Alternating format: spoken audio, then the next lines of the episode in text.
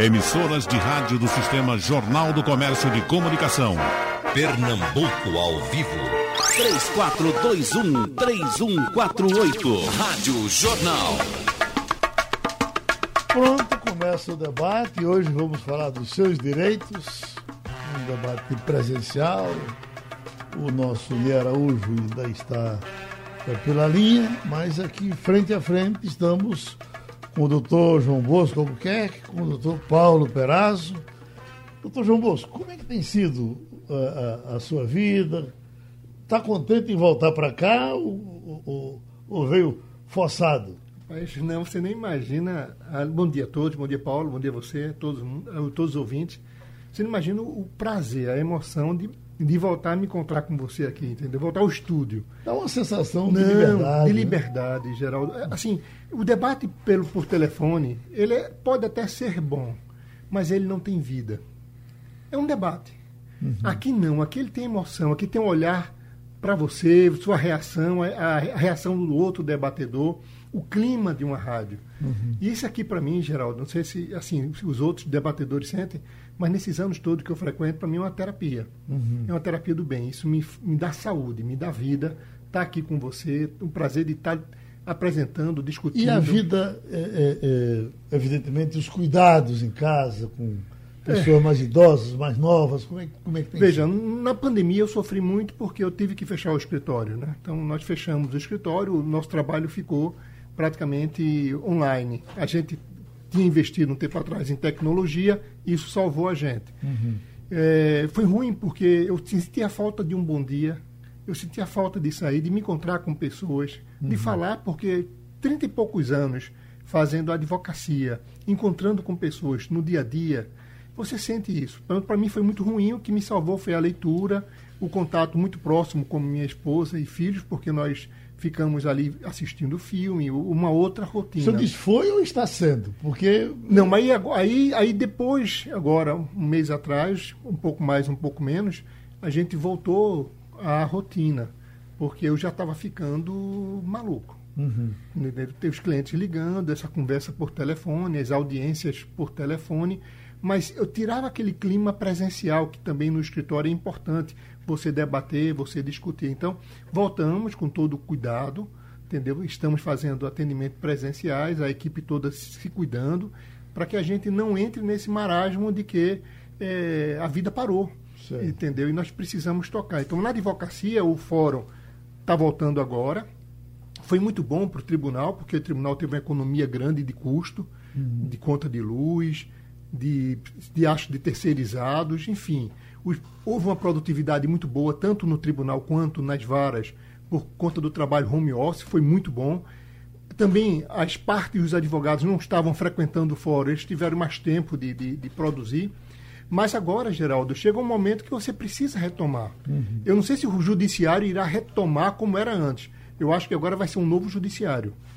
Acho que para marcar audiência vai ser como fazer um passaporte. Uhum. Você vai na, no site da Polícia Federal e marca o dia que vai falar com, com o atendimento. O atendimento. Eu acho que conversar com o juiz provavelmente vai caminhar para isso. A tecnologia veio a incorporar.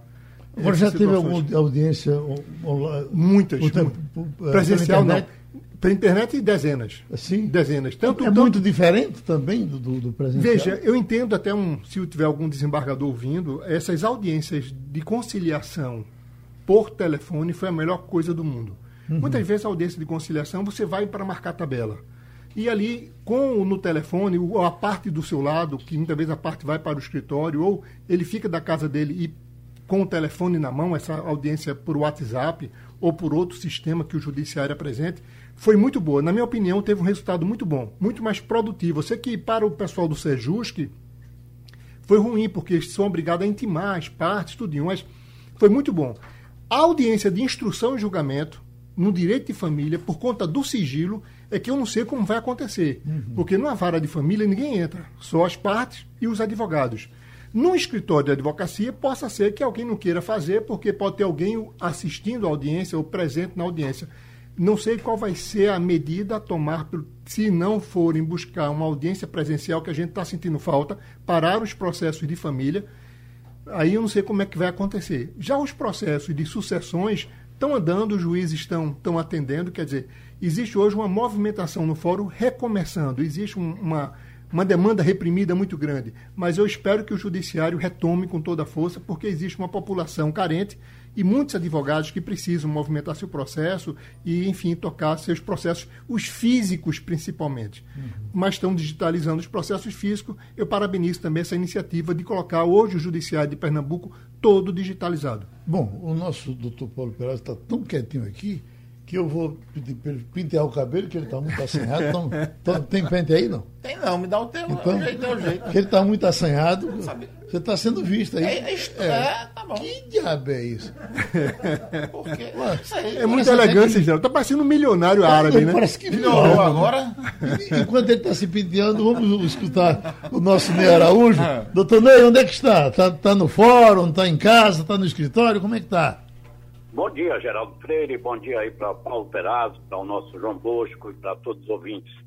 Estou aqui na minha rotina, é, me preparando, é, atualizando aqui com as, os novos é, comunicados, os novas, as novas audiências, enfim, me atualizando aqui com todas essas alterações na legislação trabalhista e previdenciária geral. Escute, o pessoal da Justiça tem sempre anunciado aqui que praticamente não parou, que tem, a Justiça do Trabalho teve funcionamento normal. É isso mesmo?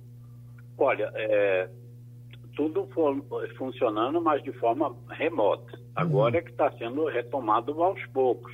É, nós estamos tendo até audiências presenciais ou telepresenciais, mas tudo ainda com todas as cautelas possíveis dentro das regras de segurança para que não se prejudique nem os servidores, nem os magistrados, nem os reclamantes, advogados, enfim, numa maneira de preservar a, a saúde de todos e evitar a contaminação aí é, da nossa Covid em geral. Ô, doutor Ney, e, o que mudou na, na, na, no ritmo de, dos julgamentos? Você tem que levar testemunhas, ficam numa sala, ficam no outro, não pode ouvir o outro. Como é que isso acontece sem, sem ser presencial? Fica mais fácil ou mais difícil?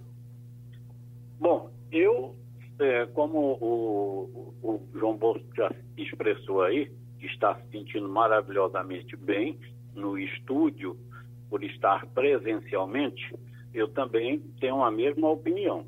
O presencial é muito mais importante.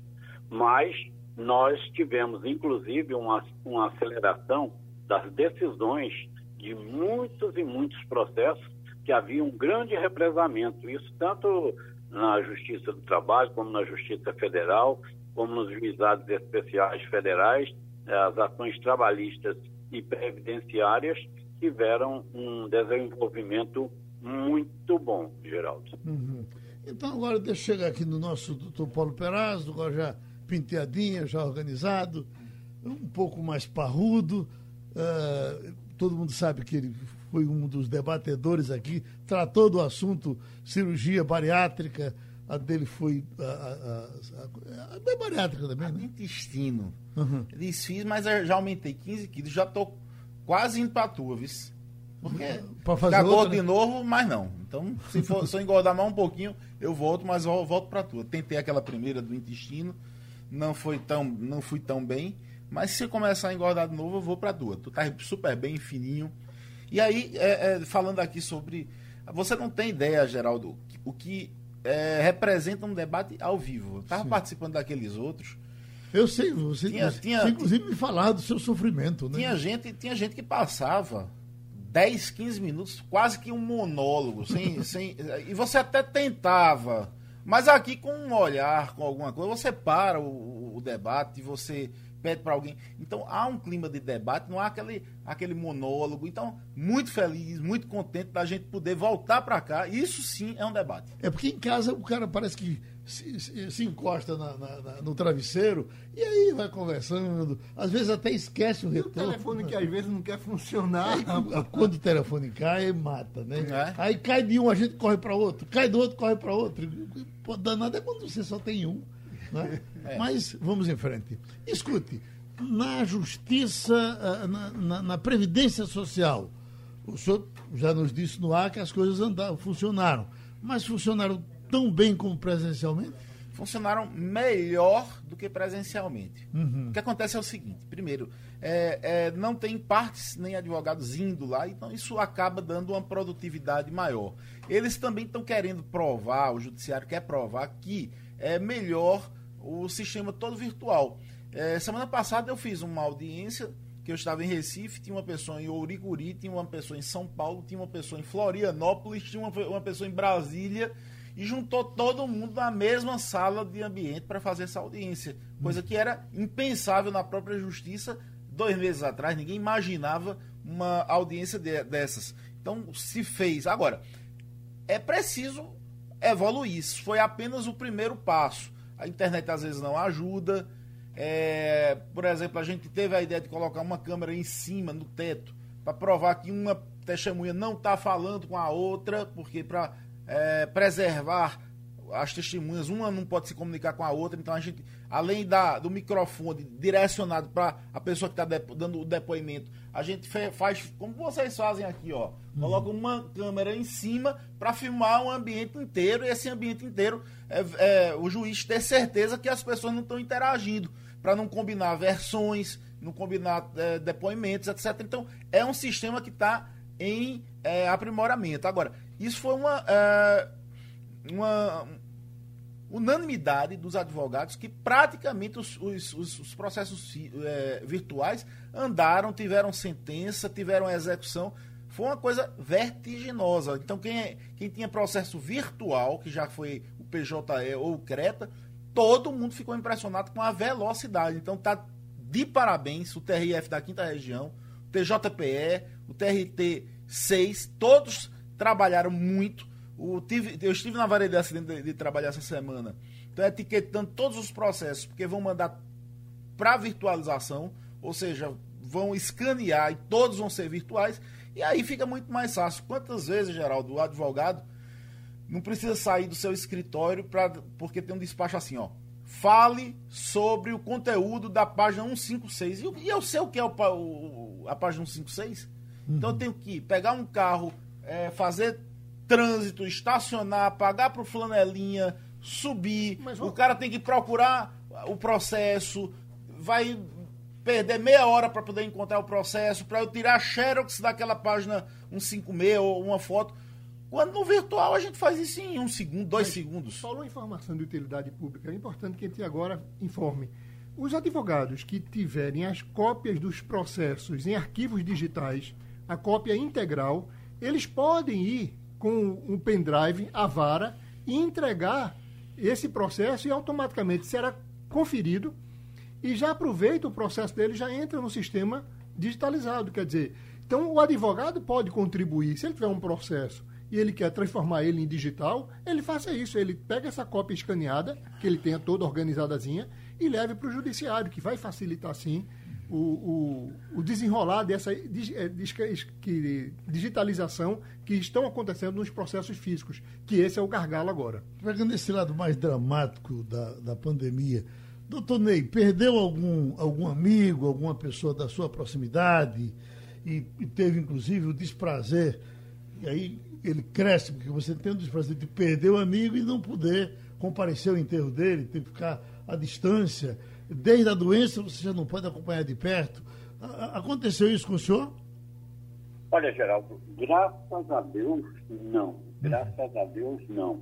Sim, teve pessoas internadas, pessoas que inclusive foram parar na, na, na UTI e realmente causaram muita preocupação, mas graças a Deus, graças a Deus, não foram a óbito. Tenho notícias de, de, de clientes que perderam a vida, mas como você perguntou aí, parentes próximos, amigos bem próximos, não, tive essa felicidade de não acontecer. Eu, eu inclusive, eu estava conversando isso aqui com o doutor Bosco e me lembrando, eu, eu eu acho o restaurante Leite muito interessante, porque uh, as pessoas já falam no volume baixo, quando você entra lá, é como se você entrasse num, numa igreja. Você sabe que ali o seu comportamento é outro.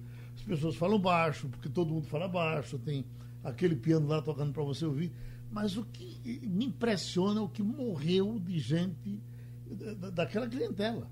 Porque todo, quase todo mundo ali estava acima dos 50 e muitos acima dos 80. E morreu muita gente. Olha, dessa área jurídica morreu, por exemplo, Roque de Brito Alves, grande frequentador Isso, dali. Grande. Né? E, e, grandes empresários que nós Sim. perdemos. O pai do presidente da OAB, o pai do presidente da OAB faleceu de, de, de Covid. É, nosso Ricardo Brenan. Então, uhum. se a gente for ver. O Ricardo a... Brenan é uma perda gigantesca é? para Se a gente for ver a quantidade de pessoas idosas, foi o público realmente mais atingido. É, no caso do, do, do, do Ricardo Brenan, o, o doutor Bosco esteve envolvido direto com o sepultamento.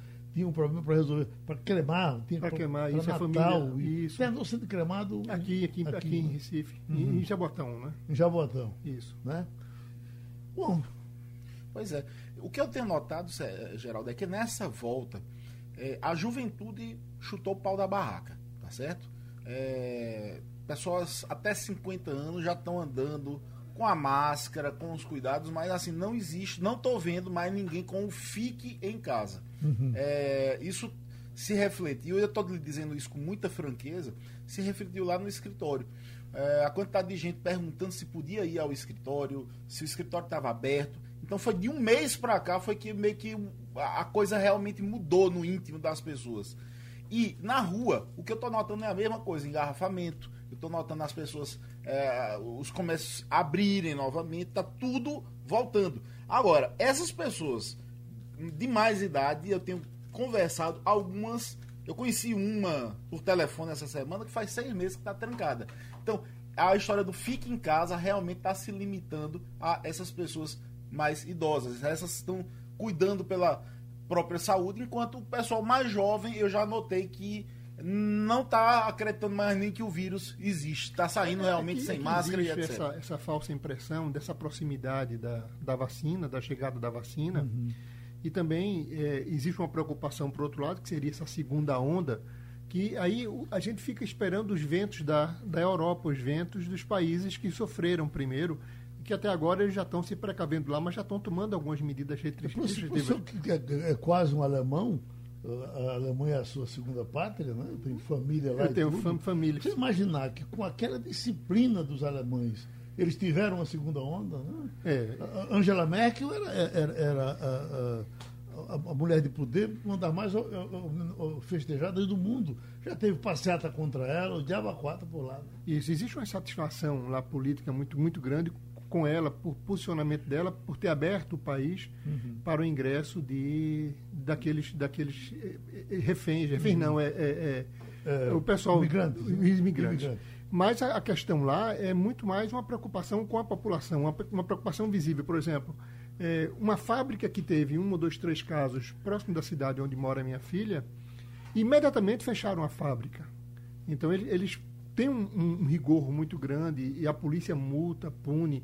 Mas atualmente, na Alemanha, está tranquilo. Eles não estão tomando nenhuma medida como tem em alguns lugares, como a França, na Espanha, porque estão notando um aumento aí, mas é por conta do inverno. Agora chegou o outono. Uhum. Então a temperatura lá cai para 6 graus no outono. Então, quando chegar o inverno, você se tranca, todos os movimentos das pessoas são dentro de casa. E aqui no Brasil é o contrário. Nós começamos o verão. Uhum. E, diferentemente, no verão, aquele país Quito, a cidade de Guayaquil, né, que foi a mais. Eh, eh, no, no, no, Quito, aquela mais atingida, era uma cidade quente, não era cidade Sim. fria. Então, no, no, calor também ela atinge, você veja que nós sofremos aqui quantas mortes. Mas eu vejo também, Geraldo, um, um contexto, aqui no Brasil, ficou um contexto político muito forte. Uhum. Isso foi muito ruim para todos, ruim. porque vendeu-se terror, vendeu-se um monte de situações que, se tivéssemos a cautela, se a população tivesse sendo guiada de forma correta pelas as autoridades, eu acho que teria tido um outro procedimento. Eu acredito que sim, por conta do. Nós perdemos a virtude do meio, né? Do meio. Vamos para os extremos. Os extremos. Ou, ou, ou, ou para tudo. É, ou, ou abre tudo. tudo Mas entendeu? foi assim em todo canto. Foi assim em todo canto. Eu falo italiano, eu estava assistindo a televisão italiana, e tinha hora que eu não me sentia no Brasil, tinha hora que eu me, não me sentia, eu me sentia na Itália. A mesmo debate se você podia ir na praia ou não, a mesma coisa. Se você podia pegar Covid dentro do mar, nadando mas, sozinho. Mas veja bem, Gente, Geraldo, por o, favor, gente gritando na televisão sobre esse debate se podia estar dentro do mar ou não, se podia estar no shopping ou não, se o isolamento funcionava ou não, porque alguém era tão radical e outras pessoas não. Então a gente só consegue observar nosso, nossa bolha, nossa bolinha pequena. Quando eu comecei a assistir televisão lá fora, as situações se repetiam com a mesma intensidade, a mesma cantilena, a mesma cantiga, tudo, não, não, não, mudava absolutamente nada. Alguém culpando o governo porque o governo liberou demais, outras pessoas porque é, apertou demais e não tem a diferença nenhuma do Brasil. Isso foi uma crise é, de doença e uma crise política Mas, mundial. As pessoas estão perguntando, já tem Sinho, está no Recife. Pergunto uh, ao doutor Ney Araújo, só terei 15 dias de férias durante a pandemia. E pergunto sobre os outros 15 dias, disseram que eu não tenho direito. Procede isso? Procede, doutor Ney? Não, Geraldo, não procede. É, as férias são 30 dias. Elas podem ser feriadas em até três vezes não sendo, é, sendo obrigatório que um período não seja menor do que 14 dias e os demais que não sejam também inferiores a cinco dias. Nós tivemos algumas alterações aí com a edição da medida provisória 927, é, permitindo que esse pagamento da, das férias, inclusive, pudesse ser modificado que o, o terço de férias só pudesse ser pago em dezembro, mas inclusive essa medida provisória ela não foi convertida em lei, então ela já perdeu os seus efeitos. Então, vários efeitos que ela produziu naquele período. Agora, Geraldo, existe uma preocupação muito grande aí, não só do trabalhador, como também é, do comércio, da indústria, é, porque com essa suspensão dos contratos de trabalho durante a pandemia, e que agora foi estendida até dezembro, as pessoas que tiveram um contrato de trabalho suspenso vão ficar prejudicadas no 13º salário. Vou dar um exemplo rápido aqui. Imagine um, trabalhador que ganhe é, dois mil reais por mês. Se o contrato dele esteve suspenso por três meses, o seu 13º cairá de dois mil para R$ 1.500. O doutor, doutor Ney, isso já está confirmado, já é definitivo? Sim, é porque... A, até, o, até a... o dia desse eles estavam em dúvida como é que iam fazer essa conta esse ano. Então, isso já é prego batido, ponta virada. Olha, isso é o que foi determinado pela lei que autorizou a, a suspensão ou redução dos contratos de trabalho. Uhum. Se estão querendo aí arrumar algum jeitinho, é diferente. Mas Sim.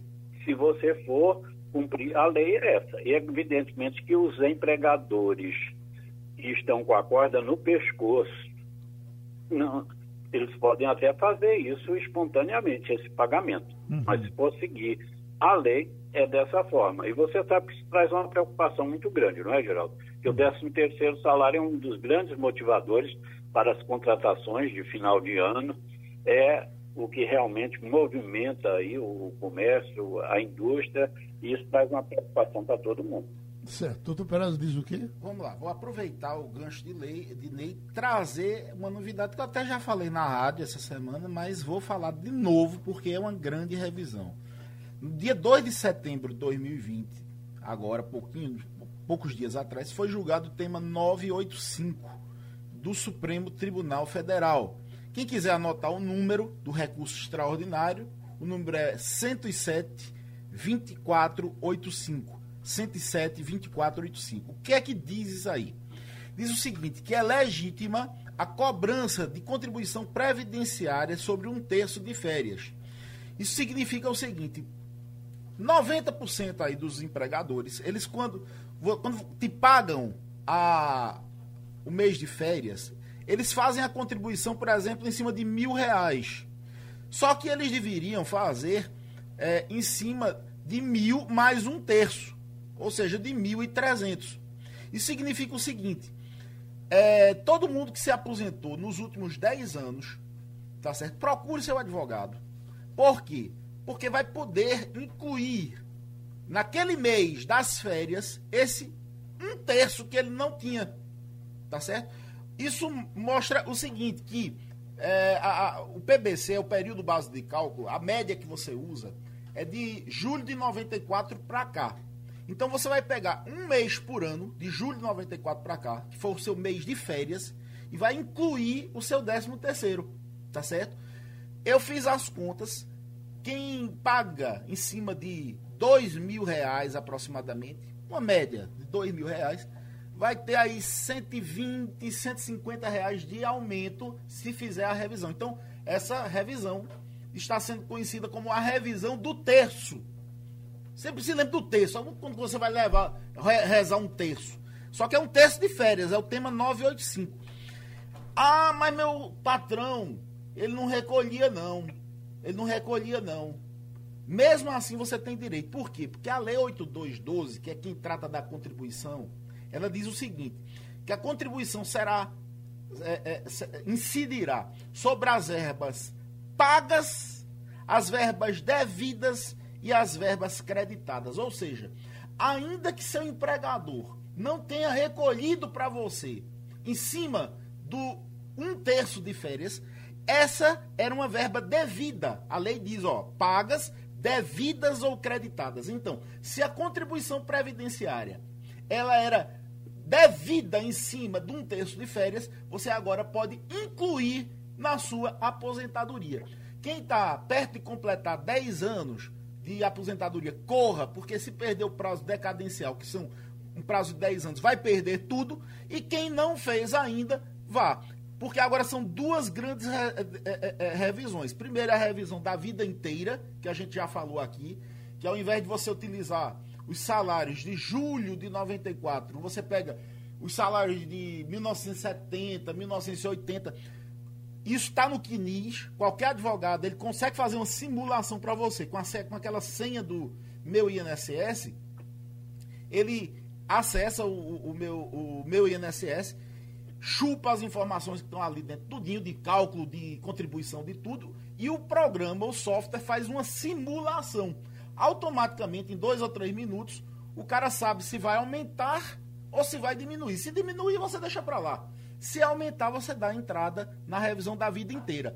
Então, você que está aposentado há 10 anos tem a revisão da vida inteira e agora tem a revisão do terço. Corram, porque senão vão acabar perdendo.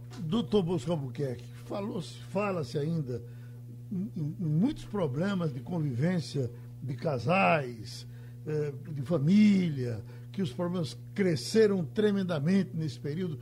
É verdade? Foi assim? O camarada que teve a obrigação de ficar em casa com a mulher e com os filhos passou a ter problema por causa disso? Sim, Geraldo. Ah, houve, nesse período da pandemia, um volume crescente de separações e de litígios dentro de casa. Né? Então, aquela família que se aturava porque a convivência dava para aguentar, porque ele saía para trabalhar, ela saía para trabalhar, se encontrava à noite, passaram a conviver sobre o mesmo teto durante muito tempo. Uhum. E aquelas mágoas, aqueles conflitos que não foram resolvidos, eles afloraram de forma, em alguns casos, graves durante a pandemia. Então, naqueles casais, isso eu vi com muita frequência, os casais mais novos, esses buscaram imediatamente uma separação, um divórcio. Existem ainda alguns conflitos discutindo patrimônio, discutindo a questão dos filhos, com quem vai ficar os filhos, a questão da, do alimento, da guarda, a questão da visitação. Um outro problema que surgiu também era a visitação, aquele pai ou aquela mãe que estava com o filho durante a pandemia proibiu o acesso do outro na tentativa de proteger ali o, a criança e daí houve um afastamento do pai da criança ou da mãe da criança e agora essas pessoas estão tentando buscar com essa com esse princípio de abertura, tentando buscar a convivência com o filho novamente, e aí começa a litigiosidade, porque aquele que ficou com a guarda da criança, ficou com a criança, não está querendo mais abrir mão. E um outro ponto, Geraldo, que surgiu muito litígio, foi com o falecimento. Houve muitas mortes, e daí aquela pessoa que não deixou um testamento, não estabeleceu uma regra após a morte, os filhos começaram a se degladiar porque alguns tinham negócios, outros tinham uma casinha, o parente com a morte, aquele parente mais próximo, já invadiu a casa, já ocupou a casa, já ficou recebendo os aluguéis. Então, essa litigiosidade veio, Geraldo, por conta dessa, dessa situação repentina de pessoas que jamais pensavam que iria morrer assim com a Covid e a morte trouxe esse, essa litigiosidade e, não fizeram um testamento. É por isso que é importante o testamento. Houve agora uma mudança na legislação que você pode até fazer um testamento, já traz um pouquinho da informalidade, que o testamento é algo muito formal. Mas você pode fazer uma, uma filmagem e dizer: olha, eu quero deixar isso para A, para B, para C, entendeu? Já posso fazer ele de forma oral, já posso fazer ele particular sem aquela necessidade das testemunhas todas que a lei exige. Enfim, surgiu a, a, lei com a pandemia, com essas situações extremas, ela se adaptou a esse contexto. Eu sei que existe um rigor muito grande quanto ao testamento, mas a litigiosidade surgiu dentro de casa e também entre os parentes diante da morte. Dentro de casa por conta da briga do marido e da mulher e a questão dos filhos. E na morte, na sucessão. Os filhos começaram a degladiar para poder saber quem pegaria o dinheiro na conta, quem ficava administrando, quem ficava com a empresa, quem tomava conta do carro, enfim. Essa confusão toda surgiu, Geraldo. Há alguma flexibilidade na lei para o pai que diz, pô, eu gosto mais desse menino do que daquele, vou deixar mais para ele. Não, né? Não, o pai, não. O direito de sucessão e direito de família trata os filhos com igualdade. Sim. Agora, nada impede que você faça um testamento daquela parte sua que é disponível. Ah, você tem um taquinho que você não pode mexer, que chama parte indisponível. Sim. Mas você tem uma parte chamada disponível. Então, eu quero deixar para aquele filho A que me que cuida de mim, que me acompanha, que trata de mim, que me leva para o médico, que me alimenta, uhum. eu deixar um pedaço maior para ele. Do seu, né? Do seu. Não pode ser da sua mulher, nem pode ser. Dos filhos. Dos outros filhos. Dos né? filhos, mas você pode deixar do seu. Há um outro ponto importante, Geraldo, e que acontece aqui agora: tem muitos idosos precisando de alimentos. Uhum. Tá certo? Não pode pagar um condomínio, recebe uma aposentadoria pequena, os medicamentos altos, eles não podem sair de casa. E eles têm vergonha de pedir alimentos ao filho ou uhum. aos filhos. Então, esse pai ou essa mãe que precisa de alimentos pode sim entrar com ação de alimentos contra um filho ou contra todos ao mesmo tempo. Para poder ter um complemento na sua renda, para poder ter uma dignidade. Essa pandemia trouxe um monte de situações novas e muitos idosos estão sofrendo ainda hoje porque eles não podem sair. Eles, alguém, alguns que faziam uma rendinha vendendo um comérciozinho, uma barraquinha, um, alguma coisa, não pode hoje comercializar porque tem medo de pegar a danada da doença. Automaticamente ele pode ingressar com ação de alimentos em face de um filho ou de mais de um. Perguntas que vem aqui. Uh, tem aqui um depoimento de Sérgio, que ele está do Rio Grande do Sul. Diz que bom estar ouvindo vocês aqui pela internet. Do Espinheiro, vem Maria, por favor, eu queria o número do telefone do Dr. Paulo Perazzo em Caruaru. Tem um nome específico em Caruaru? É... Olha, eu tenho, eu tenho um escritório em Caruaru. Agora, é, para não ter problemas com a OAB, a gente não pode dar telefone, a gente ah, não sim. pode dar endereço, a gente não pode nada. Aqui é um debate científico-cultural. Então, essa parte de telefone a gente não, não pode. Mas pode entrar em contato com o seu com, com, pela internet. E... Sim, existe inter... procurando, procurando se internet, se encontra, hoje tudo né? se encontra. Uhum. Deixa. Uh, uh... Sim, e outra coisa, mandaram o um recado aqui, Tatiana Bittencourt, minha namorada, que eu não estou assanhado, não. Tá, eu não, estou é? lindo. Ah, só ela que acha, Paulo.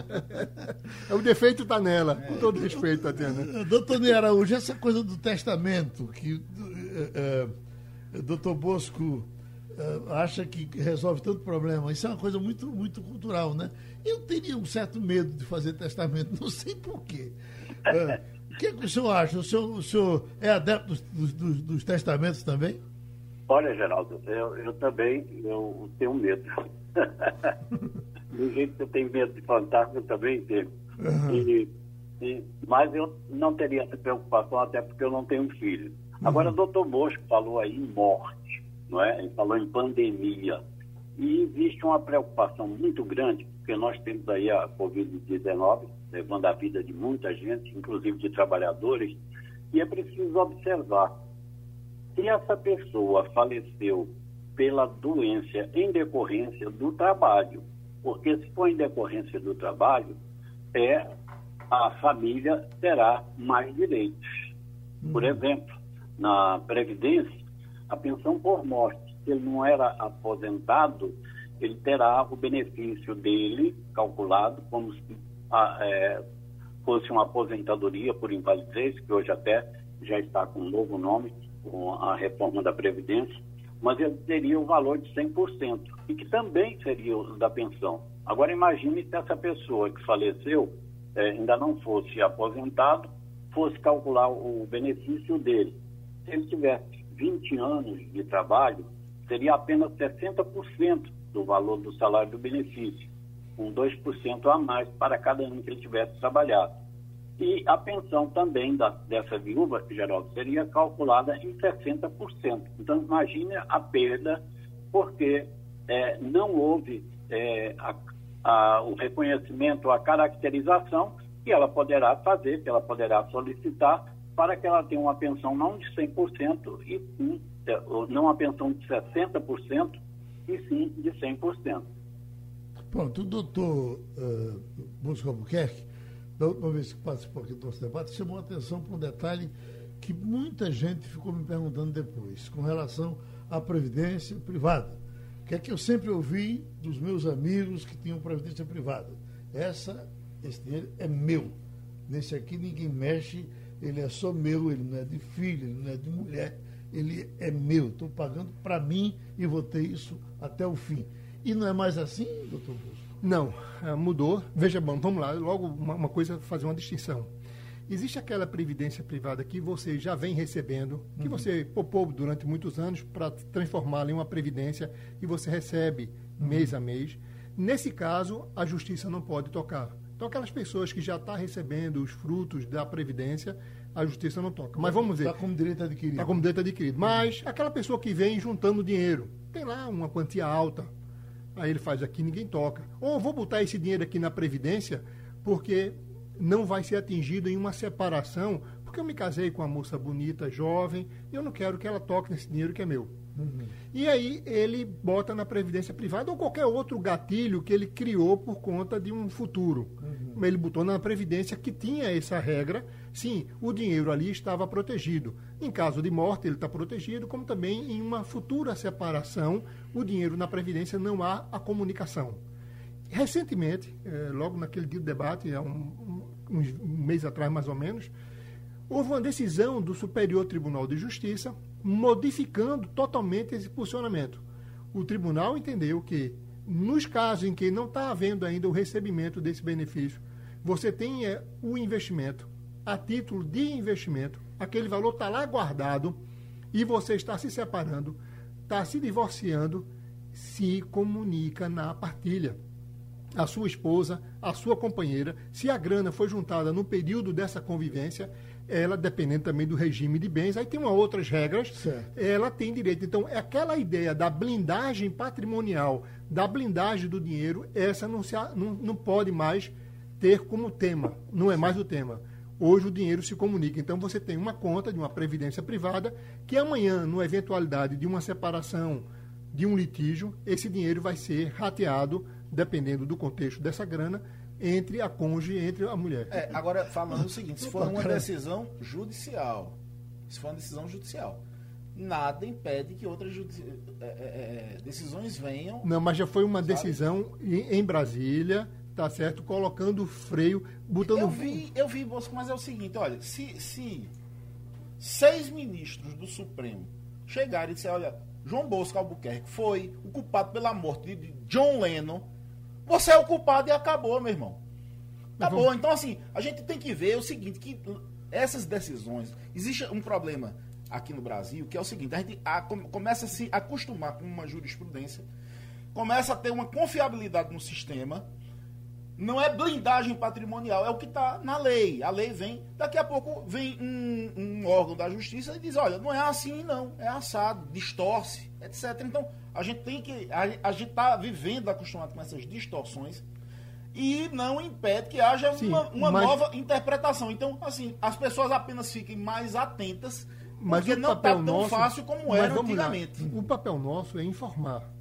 Se eu tinha, eu carregava em mim essa segurança de que. A não, casa de Olinda é minha. A casa de Olinda é minha e ela pode ser dividida. Tá certo? A casa de Olinda já não tem essa segurança que ela é toda minha. Tá certo? Então eu, pode. pode... Eu, e falando em testamento, quando, quando na, na, época da morte de Gonzaguinha, eu trouxe aqui um negócio chamado codicilo. Tá no codicilo. Eu sei, mas tu confessaste até geral. Aí eu, aí eu disse assim: olha, codicilo é o seguinte: se você quiser deixar uma pulseira, uma joia, alguma coisa, pega um, um, um escrito de mão e diga: olha eu tô deixando isso aqui para fulano. Aí eu trouxe aqui para Geraldo assinar. Ele deu... Geraldo deu um pulo da Foi, cadeira maluco. Deixa essas desgraças pra lá que isso aqui dá azar. E correu. Porque eu disse, ó, assina aqui, Geraldo, eu guardo pra tu, pô. Entendeu? E eu queria, eu queria saber Mas, o que, que Geraldo ia, Geraldo, ia deixar, ele não, não escreveu Paulo, eu, nada. Eu tô no seu testamento. Não, eu, mas a gente pode conversar. Mas... Doutor Ney, a Folha de São Paulo publica aqui. Trabalho remoto definitivo exige nova regulamentação. Aí, MPT fixa diretrizes para o sistema, mas risco de judicialização é alto. O que é que eles estão dizendo com isso? Bem, Geraldo, é, sempre que você tem novidades, é, você tem é, muitas incertezas, muitas inseguranças e, às vezes, procedimentos corretos e incorretos. Então, essa nova modalidade de trabalho, que inclusive foi acelerada pela pandemia, hoje é uma realidade crescente. Né? Isso tem retorno. E você precisa, sim, de, de novas regulamentações, você precisa de novas observações, posicionamentos aí do, dos próprios tribunais, para que tudo é, se desenvolva dentro de um contexto. De um contexto. São as, as adaptações, por exemplo, que vem sofrendo a legislação da CLT, que é de 1943, e que ainda está aí, é, na sua grande maioria, é, como foi editada ah, já há, há tantas décadas. Mas então nós precisamos aí de, sim, de novas regras, de novas adaptações, a modernização da própria legislação, da própria jurisprudência, e tudo isso também é, levando em consideração ah, os estudos doutrinários que existem a respeito. Geraldo, quero chamar a atenção aí, o doutor Paulo Perazzo já falou nas possibilidades de revisões, aí, inclusive essa da vida toda, mas nós temos outras tantas, é, por exemplo, como a, a, quem teve mais de um emprego, a chamada concomitante, aquele do melhor benefício, quem teve sucesso numa ação trabalhista pode fazer essa incorporação na sua é, aposentadoria, tudo isso para quem é, está aposentado há menos de 10 anos. Inclusive, foi uma decisão recente do nosso Supremo Tribunal Federal. Giane está no Recife. Pergunta doutor Perazzo se um homem com 55 anos, que tem 35 anos pagos como autônomo, se ele pode se aposentar. Olha, isso aí, isso aí são a, as grandes dúvidas, tá certo? Que tão, são decorrentes da mudança da, da uh, emenda 103. Isso está com muita modificação. A gente tem que ver o seguinte: dia 13 de novembro de 2019 é o ponto-chave para tudo. É, se a pessoa tinha 35 anos antes do dia 13 de novembro do ano passado, com 35 anos, ela já se aposenta. É, agora ela já teria é, mais pontos. Aí a gente tem que ver. Primeiro, você tem a quantidade de pontos é, suficiente. Se aquela quantidade de, de, pontos, que esse cara que tem 35 anos aqui, vamos supor que ele completou agora, ele teria condições de pelo menos dar com a regra de 50%, aquela regra que é a pior, mas aí incide fator previdenciário. O ideal, minha gente, é o seguinte: procure um advogado são vários tipos de regra de transição. Algumas você pode se eleger agora e outras você pode se eleger daqui a seis meses. Só que daqui a seis meses você vai ganhar muito mais do que se optar pela de hoje. Então não joguem no escuro. Por favor, primeiro façam um cálculo. E só a segunda, a segunda informação, a gente já está no finzinho do debate. Eu quero trazer aqui uma, uma situação muito importante é o seguinte, quase todo mundo, quase todo mundo tem um problema de saúde, certo? E alguns problemas de saúde podem ser considerados uma deficiência.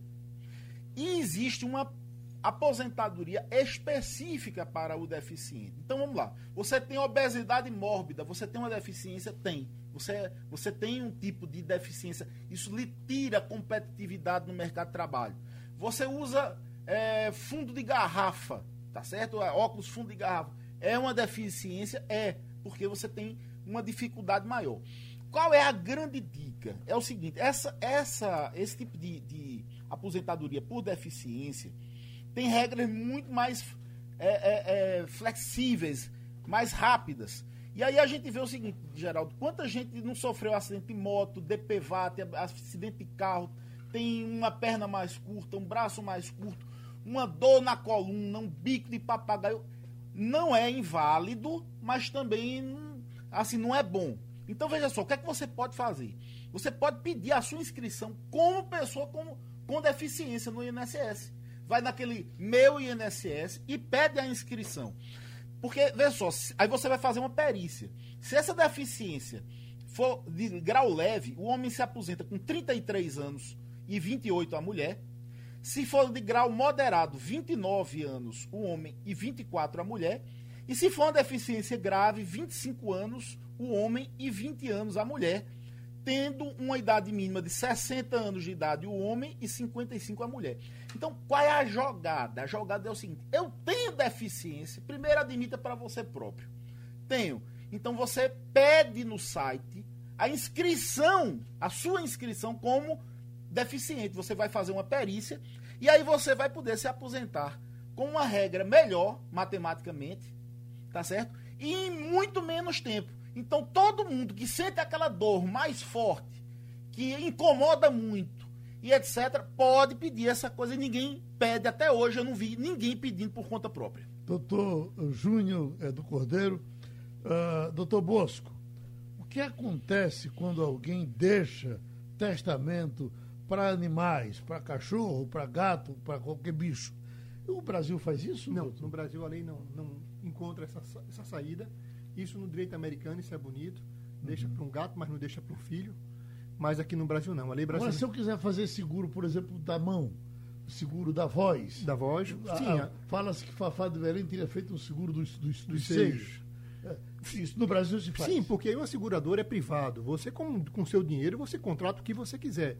Agora, no direito sucessório, você pode deixar um testamento para uma pessoa, para um familiar, para quem você queira. O testamento, agora, um, só corrigindo a questão do testamento, o testamento é uma expressão de vontade. Uhum. Você hoje faz um testamento para mim.